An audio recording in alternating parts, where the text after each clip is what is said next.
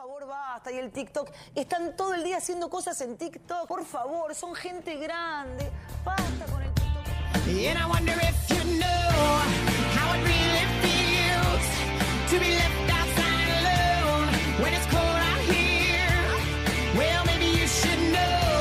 Pocas veces lo he visto a Seba Vera tan copado con una canción, al igual que a Lady Marcela. Que no te dan ganas de. Es que, eh, me- haciendo este TikTok, eh, descubrí que es la canción más streameada de, de Anastasia, que es quien está sonando. Is it? Es, es- sí, es su canción que tiene más eh, reproducciones en Spotify. Ya. Y entiendo que es su mayor éxito. Yo no sé si lo había escuchado alguna vez. Eh, pero contame por qué se, se escucha tanto en TikTok. Esta parte que, con la que empezó eh, el bloque después de Vivi, eh, mm, que dice, me pregunto si sabrás lo que se siente verdaderamente, Sí. dejar- ser dejado de lado. Eh, mm, es la parte, hay- hay- antes hay una parte un poco más tranquilita y se hace ahí el- la explosión. Eh, en general son de eh, pequeños traumas de la infancia o de la adolescencia, eh, disimulados por una persona que dice está todo bien, está todo bien, todo bien", y por dentro te estás La procesión va por y después dentro. hay chistes, por supuesto, eh, pero en general tienen que ver con eso, con no, sí, está todo bien, todo bien, y por dentro te estás muriendo de angustia, y hay eh, ediciones copadas eh, y, y- y mucho, mucha gente abriendo su corazón. Bien, eso es lo que pasa en TikTok. Pero como yo no tengo TikTok, a mí me pasan las canciones que son virales, son, se hacen tendencia en TikTok. Y nosotros vamos por otro lado. ¿Y hacia dónde salimos hoy? Bueno, justamente, eh, gente que tiene un problema y se, eh, se problemaba por dentro. Y en este caso, el problema de Anastasia en esta canción, cuando ella canta lo que decías vos, eh, me pregunto si sabés qué se siente al ser dejado solo afuera cuando hace frío. ¿Por qué me tratás como un juego? Siempre hay alguien más para culpar. Está hablando de su padre, de su padre Ay, biológico. No me digas. Yo te digo, este es un. eh, yo había pensado que cuando hablaba del padre, pensé que hablaba del padre celestial. The Father in the sí, Skies. por unas partes que de la letra, pero no, resulta que ella en una entrevista lo aclaró. Bueno, el tema es de su tercer disco. Anasta- ¿Se acuerdan de Anastasia? No, No, no, la- eso, por favor, ponenos en auto. Anastasia es una cantante no es la princesa rusa. No.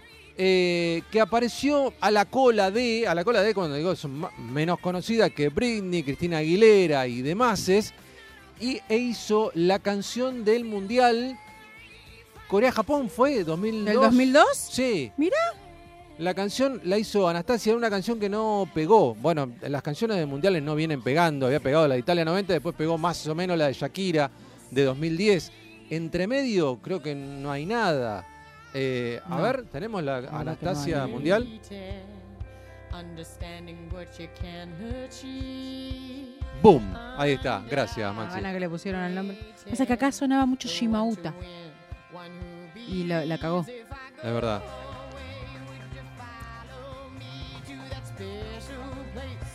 Pero me suena.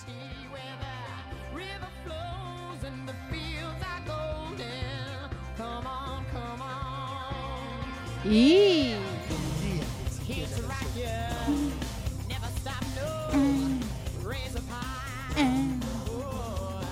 Bueno, esta es la canción de, Anastasia del Mundial Corea-Japón eh, 2002. Sí, acotó algo, Tucu, no te, no te entendí, Tucu. No, no, que no tenía idea que existía esta canción en el Mundial. No, no la, había, no la tenía registrada. ¿Viste? ¿Viste? Pasó de largo. Bueno, volvemos a este, este tema que se llama Left Outside Alone, tercer disco de Anastasia.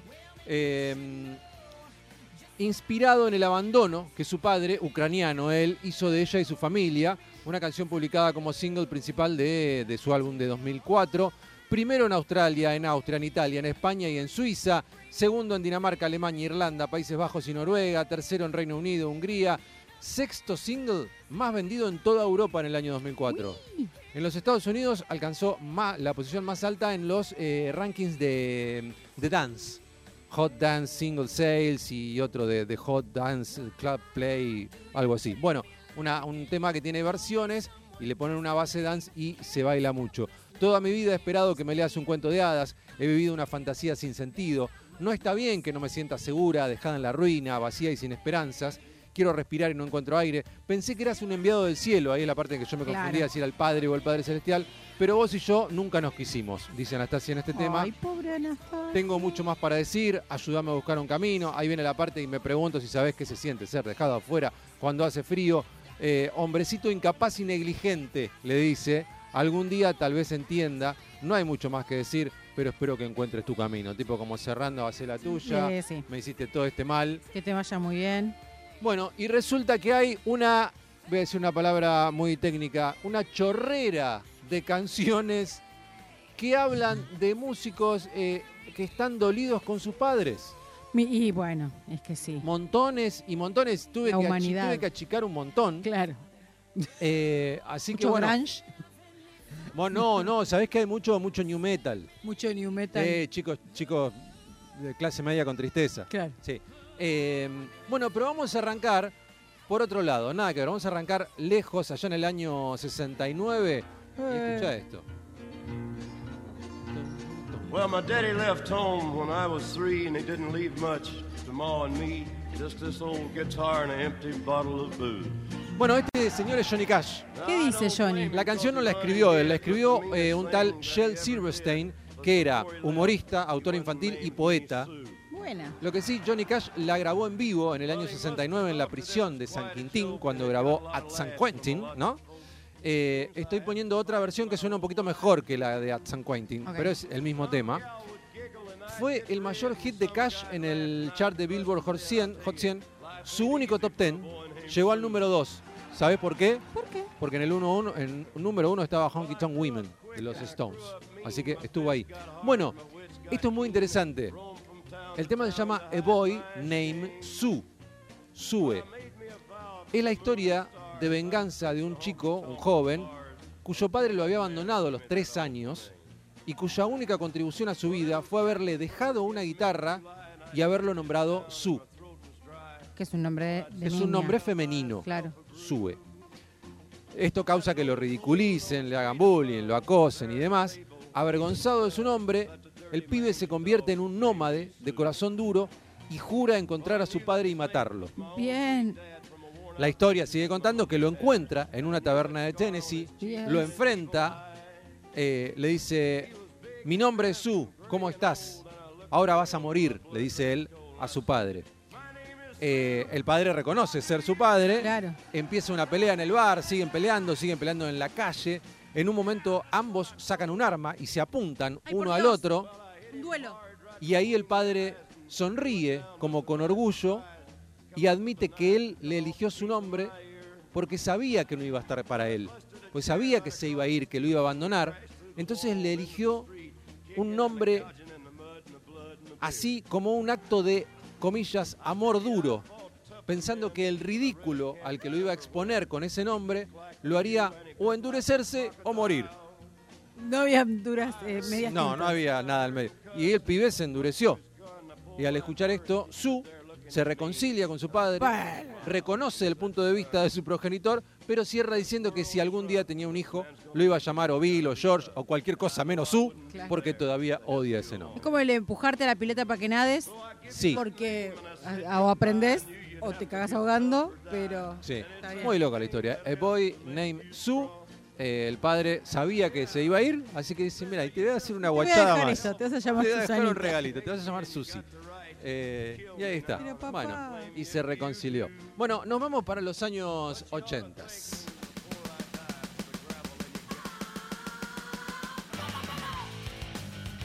Esto es James Addiction, Had a Dad. Literalmente tuve un padre. Este tema está en el disco debut de estudio de James Addiction, que primero había sacado un disco en vivo en el 87. En el 88 sale Nothing Shocking, su disco debut en estudio. El, bajista de la banda, Eric Avery, compuso varias de las canciones y en ese momento vino con una idea, después eh, la completaron este, con, con Perry Farrell, pero la idea de él es que él había descubierto en ese momento que su padre no era su padre. Su padre, que que él creía, su padre no era su padre biológico. Oh my God.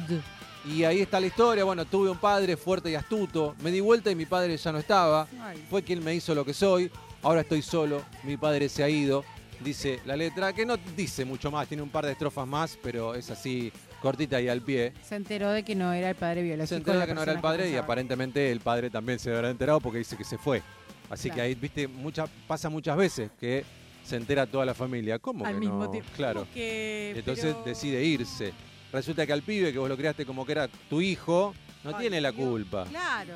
Podemos mantener el vínculo. Ya, estás ya claro. me acostumbré. Claro, vos estás enojado con la que con la Claro, esposa, con que la su- señora. suponías que era, ¿no? Claro. Pero no. Claro. Como D1. ¿Se acuerdan de lo de D1? Después se los cuento. fuera Ok, sí. Bueno, Had Dad, Sí. James Addiction. ¿Vos tú, sí te acordás de D1?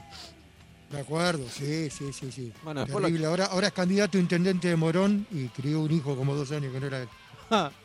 bueno, después lo charlamos. Vamos a seguir con este tema que eh, es tremendo, tiene un nombre tremendo, eh, está bueno. Adelante, vamos con el siguiente. La canción se llama Styrofoam Plates, que es platos de telgopor. ¿Cómo se dice Telgopor? Styrofoam. Estás loco vos. Telgopor. Foam como, como, Sí, como eh, espuma. Como espuma, Styrofoam. De la banda Death Cab for Cutie. ¡Qué bandón! eh, año 2001 del disco de fotoálbum, tercer disco de esta banda de- del estado de Washington, bien al norte, ahí cerquita de Canadá, eh, cuya letra dice, esto no, no voy a explicar mucho más porque la letra es, es muy, muy explícita. Hay un poco de agua salada en el jarrón de tus cenizas. Oh. Las arrojé al mar, pero una ráfaga de viento las voló hacia mí. Y el ardor en los ojos que me infligiste fue similar al que me causabas cuando estabas vivo. No es una exageración decir que no fuiste un padre, sino un donante de semillas a una madre soltera pobre que nos crió sola. Más claro que eso. Tremenda esa responsabilidad afectiva del padre. Sí. Nunca vimos la plata que te comiste. A los 13 años, en los suburbios de Denver, haciendo cola en la iglesia católica para recibir la cena de acción de gracias. Hipócrita. Los que servían usaban cruces para escudarse del sufrimiento de los otros. Platos de telgopor, ahí está el nombre del tema. Las mesas de caridad apestan a vino barato y lástima. Y yo pienso en vos. Lo hago todos los años cuando contamos nuestras bendiciones y me pregunto qué estamos haciendo acá. Sos una desgracia para el concepto de familia. Inmundo. ¿Cree que te lo traduzca? Eh, el cura no lo dice en su homilía y yo me levanto y grito si el cortejo se mantiene en silencio. Podés decorar una mentira con un traje, pero yo no la voy a creer. No me voy a unir a la pro- procesión que proclama paz, usando palabras de 5 dólares mientras elogian su integridad. Y solo porque haya muerto, no cambia el hecho de que fue un bastardo en vida y por lo tanto lo es en la muerte. Eh, señores, el Elías del Cerramos Padre. todo, ¿no? Muy Y la enojado. canción está "I was in the forest, I was in Claro, the si vos la flames". escuchás sin darte, sin darle bola a la letra, como hago yo, sí, ah, mirá qué linda baladita, blanca. Sí, bueno, todo eso. Muy le- poético, ¿eh? muy poético. La verdad Excelente. que Sí. de- de- dejó muy en claro qué estaba sintiendo. Platos de telgopor. Papá de mierda se puede llamar. También se podría llamar papá de mierda, pero platos de telgopor le quedó un poco mejor. Vamos a ir a la siguiente porque tenemos un montón. Y acá tenemos a los a los new metal, a los chicos de clase media con tristeza. Tan, tan, taran, tan, tan. Hay mucho de esto, ¿eh? Elegí una sola de este, de este estilo. Eh, Broken Home de Papa Roach, de su disco del 2000, Infest. Y acá ya nos metemos en el tema de no un padre abandónico eh, porque se va simplemente, sino porque se produce un divorcio Sí, y ahí sí, el chico queda como que no sabe para dónde disparar. El cantante, que se llama Jacoby Shaddix, dijo que el tema era sobre su familia y cómo se desmoronó al quedar dividida entre su madre y su padre. Y uno de ellos realmente no estaba presente, adivina cuál. el padre me parece. Me hice pis en la cama durante años, dice Jacoby, y tenía un problema con mi padre. Lo atribuyo al tiempo que su padre estuvo en el ejército. Cuando yo tenía más o menos 18, mi padre biológico se fue a la guerra de Vietnam a ser un asesino del gobierno de los Estados Unidos y eso realmente afectó su vida. Esa guerra provocó muchos hogares rotos. Y sí, hemos visto un montón de películas y series en lo que pasa sí, eso. sí, sí, sí. El bajista de la banda, que se llama Tobin Esperance, agregó que el tema del divorcio es algo que todos en la banda y muchos chicos de los que nos escuchan han sufrido. Es un tema doloroso. Mis padres se separaron cuando yo tenía 6 años. Todo bien con mi padre, pero realmente no lo conozco. Y Jacoby, el cantante, no vio a su padre por unos 13 años, Claro. dice Tobin.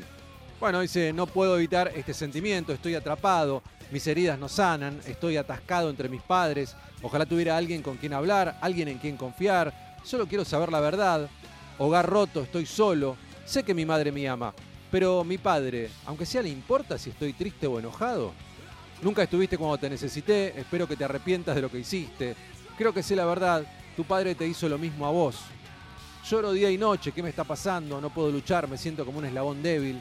Se siente mal estar solo, llorando, viviendo en un hogar roto. Ay, pobrecito. Los Papa Roach y Broken Home, chicos con padres divorciados.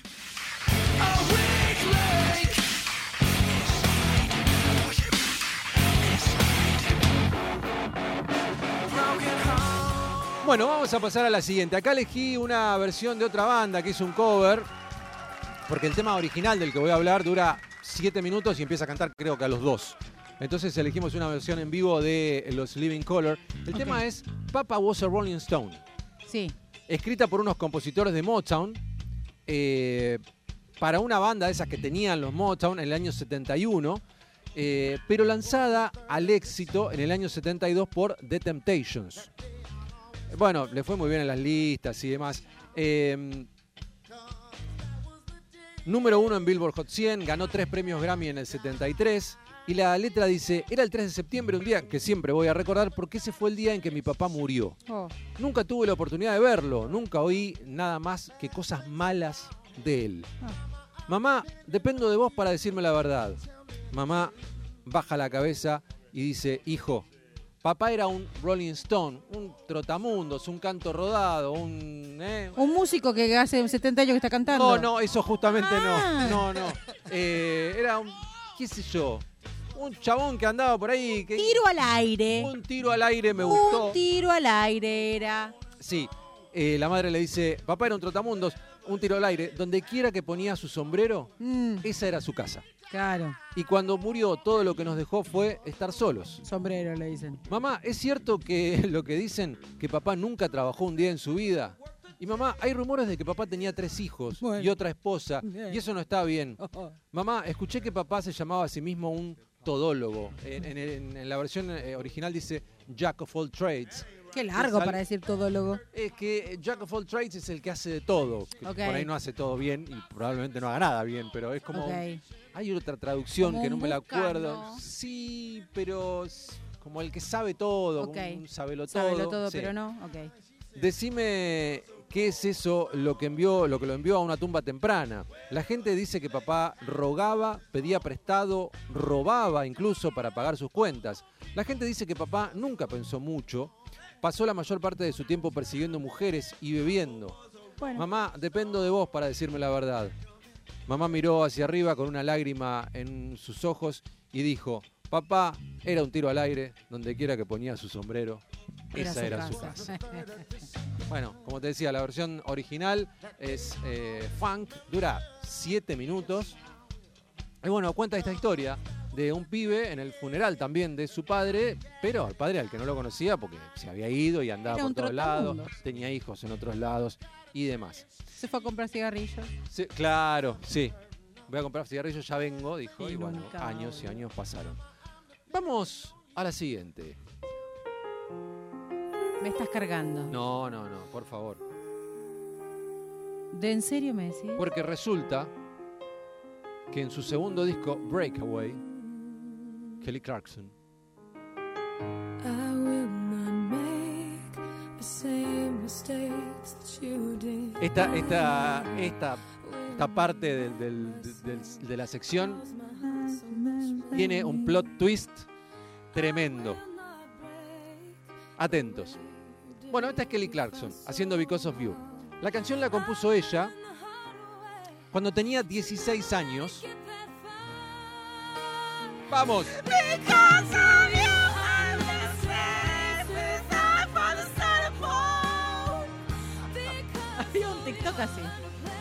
Sí, había un TikTok con ese tema. Bueno, decía, la escribió cuando tenía 16 años para lidiar con la angustia causada por el divorcio de sus padres. Ella la quería incluir en su disco debut, pero el sello dijo, no, Oh, no, no, piba. Kelly, una canción bajón, no nos gusta no, nada. fuera. La pulió con un par de productores. ¿Sabés quiénes eran los productores? Dos de los integrantes de Evanescence. Mira qué bien. Entonces hicieron este tema así medio, no, que empieza con un pianito, Y después rompe. Lloran. Exacto. Entonces entró en el segundo disco, eh, Breakaway, como decíamos. Dice Kelly, por vos nunca me alejo demasiado de la vereda. Por vos aprendí a jugar a lo seguro para no salir lastimada. Por vos me cuesta confiar no solo en mí, sino en todos los que me rodean. Por vos tengo miedo, pierdo mi camino y no tardás en marcármelo. No puedo llorar porque sé que para vos eso es una señal de debilidad. Me veo forzada a falsear una sonrisa, una risa cada día de mi vida. Mi corazón no se puede romper porque ni siquiera estaba entero. Oh my fucking god.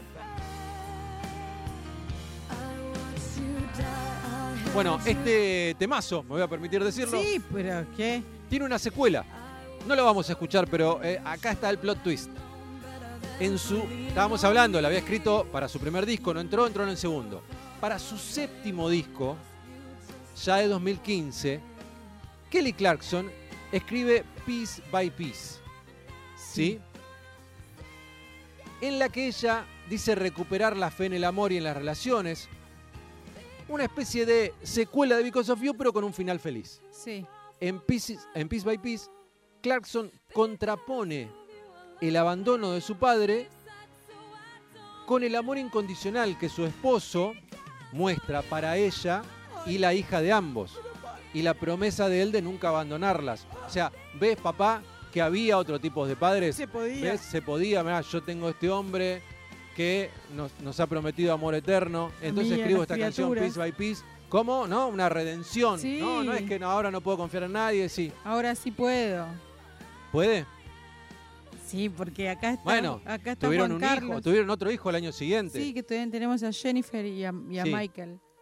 Y Y, me- y Juan Carlos is a lot of love for me and my, my, my children. esto fue en 2015. Yes, it's true. En ¿Qué 2016 pasó tuvieron otro después? hijo. Yes, eh, Jonathan. En 2020 se separaron. No, no. El divorcio terminó legalmente en agosto del año pasado. Heartbroken. I want to flame de nuevo. y ahí dijo, ve que tenía razón yo. Bueno, Yo de 16 y aguantame años. con este tema, ponelo de nuevo si es necesario, Pablo. Todas las veces que sea necesario. Nos vamos a ir con la última y la vamos a escuchar completa, porque es tremenda esta canción. Tengo la letra, es larguísima, no se las voy a leer. Si tienen ganas en algún momento, búsquenla. Pero les hago un resumen. La canción es de Harry Chapin, del disco Verities and Balderdash, del año 74. Fue número uno en el Billboard, eh, único número uno en la carrera de Chapin. Fue su obra más representativa, una de las canciones más importantes y- reconocidas del folk rock. La letra trata sobre lo siguiente. Es un padre que está muy ocupado. Típico padre de los años 60 en Estados Unidos que viaja, labura, va a la oficina, tiene que ir a otra ciudad y demás. Y no le puede dedicar mucho tiempo a su pequeño hijo. El niño, de todas formas, siente una gran admiración por su padre, obviamente. Su padre lo ve exitoso y demás. Y repite que cuando sea grande va a ser como él, así un padre exitoso con la Ah. familia, su auto, su casa y demás. Pero no puede, no, no, no encuentran tiempo nunca. Siempre el padre se tiene que ir, tiene que ir a laburar, tiene que hacer otra cosa. Pasa el tiempo, este chico crece, entra a la universidad y ahora el padre, que ya está retirado, jubilado, Tiene lo, tiempo. lo ahora. contacta para, che, vamos a hacer algo. Claro. ¿Y qué pasa? Resulta que el chico ahora tiene sus ocupaciones y no puede ver a su padre Desencontrados. ni desea tampoco compartir mucho porque el padre no compartió con él cuando era chico y ahora él ya tiene sus ocupaciones. ¿Quiere ser presidente? Está, no sé. Ah. Eh, así que ahora está con su vida. La canción es Cats in the Cradle. Los gatos. eh, Eh, hay muchas versiones de Cats in the Cradle, como les decía, la original es de Harry Chapin, pero vamos a escuchar la versión del año 92 de Ugly Kid Joe, de su disco debut America's Least Wanted.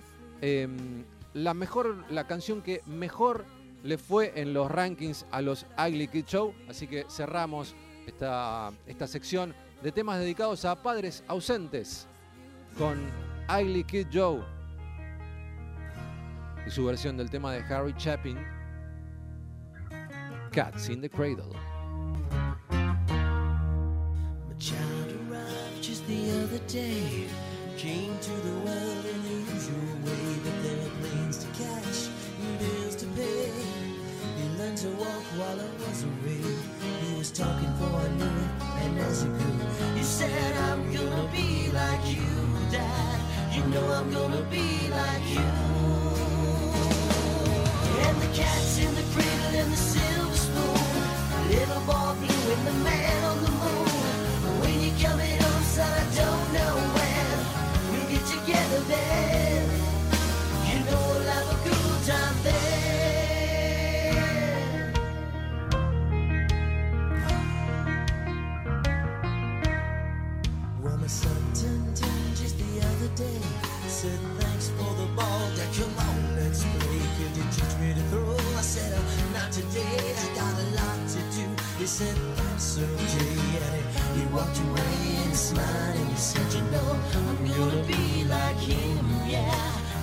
I'm gonna be like him.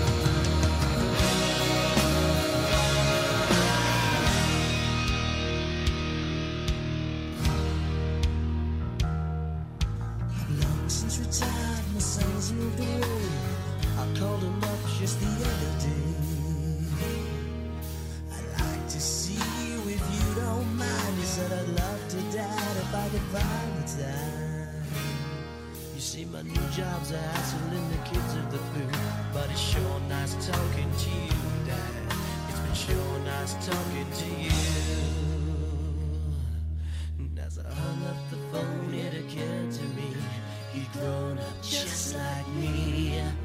My boy was just like me. And the cat's in the